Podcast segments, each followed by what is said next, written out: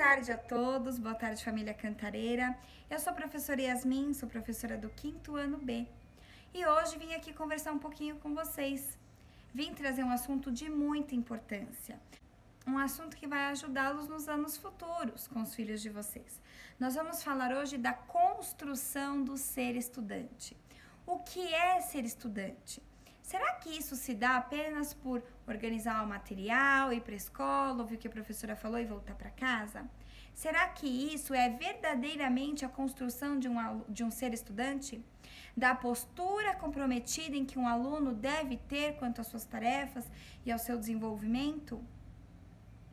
Para iniciarmos esse assunto, nós precisamos entender o que é autonomia. A autonomia, ela não é construída é, a partir de uma faixa etária tá? Porque a autonomia ela é construída ao longo dos anos.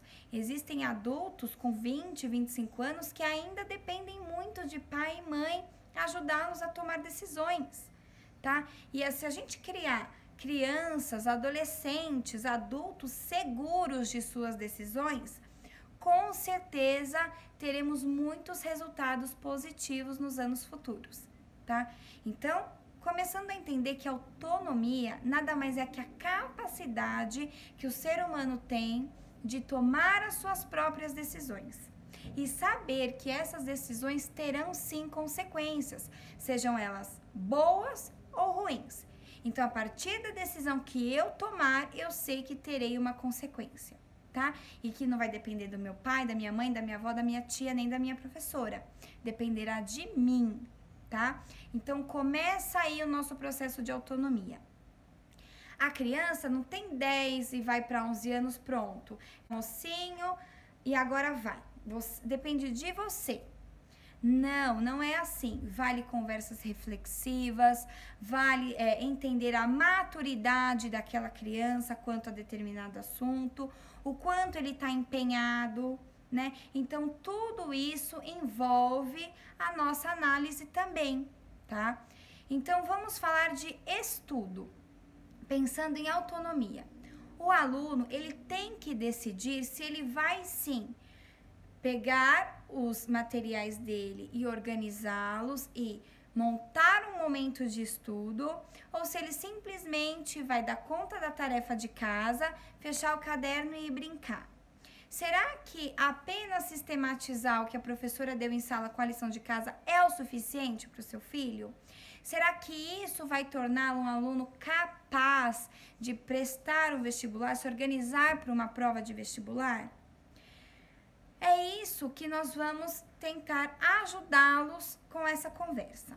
Bom, a criança que tem o hábito, o hábito se dá por todos os dias fazermos as mesmas coisas, tá? Algo que você vai lá, todo dia eu tenho o hábito de acordar e tomar um copo de água gelado, em jejum. Isso é um hábito que eu tenho todos os dias. O hábito do estudo tem que ser igual ao meu hábito de tomar a água todos os dias. Porque sem ele eu não vou ter bons resultados. Então não é duas vezes na semana. O meu hábito de estudo tem que ser todos os dias, tá? Então vamos lá. O principal fator é a criança entender que se ela tiver o hábito do estudo de todos os dias, não se faz necessário o desespero de consumir todo o conteúdo em um único dia antes da avaliativa. Ele vai entender que se por um acaso ele passar mal, tiver uma dor de barriga, uma dor de cabeça, ele não precisa se desesperar. Porque o conhecimento dele sobre determinado assunto já foi feito ele chegou em casa todos os dias, ele organizou o espaço, porque isso é outro ponto fundamental.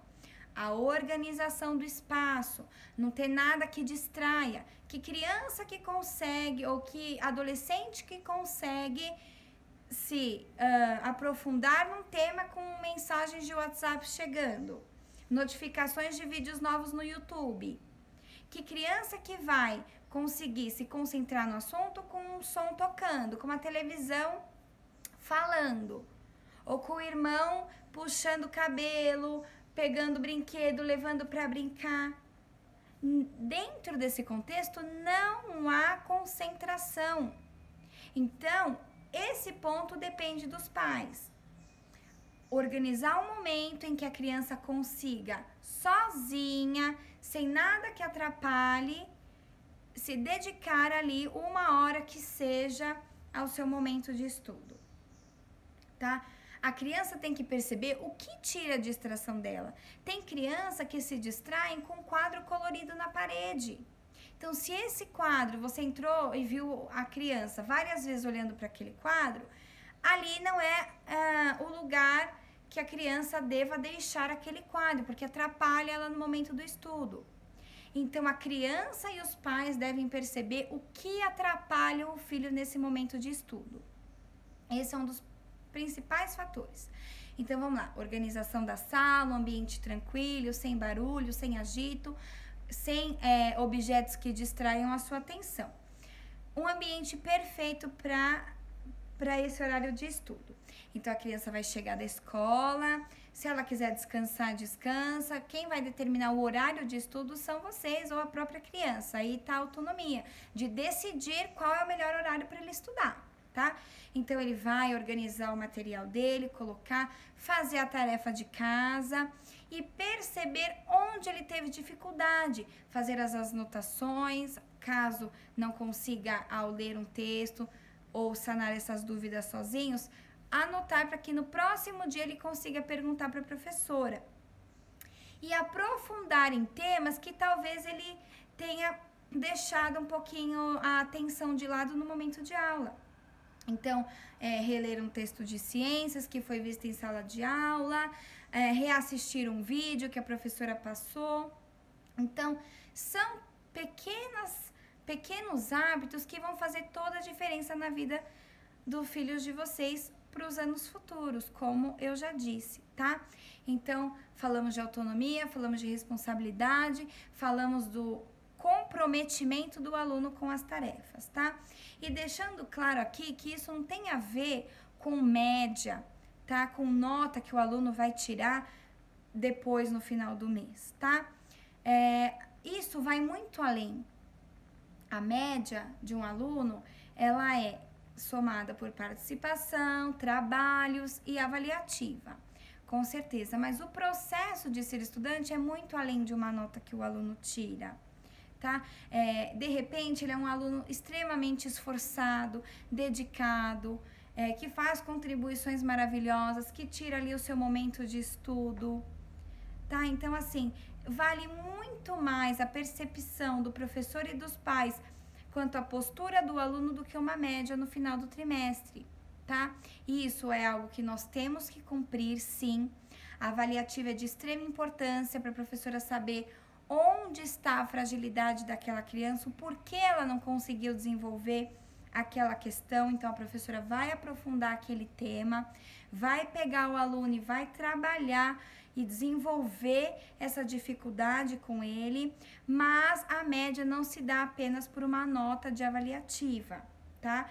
Então, a construção do ser estudante vai fazer com que o aluno entenda que o processo avaliativo é muito mais que um papel que ele vai preencher, tá? Que se dá por toda a postura que ele demonstra durante todo o ano.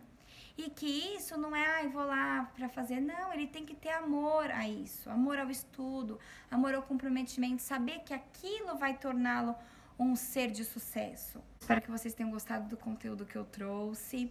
Eu tenho certeza que é, cabe muitas falas a mais, discussões, mas para um primeiro momento, para a gente refletir como estamos agindo com o nosso filho, esse primeiro momento é bem bacana. Um beijo e tchau, tchau!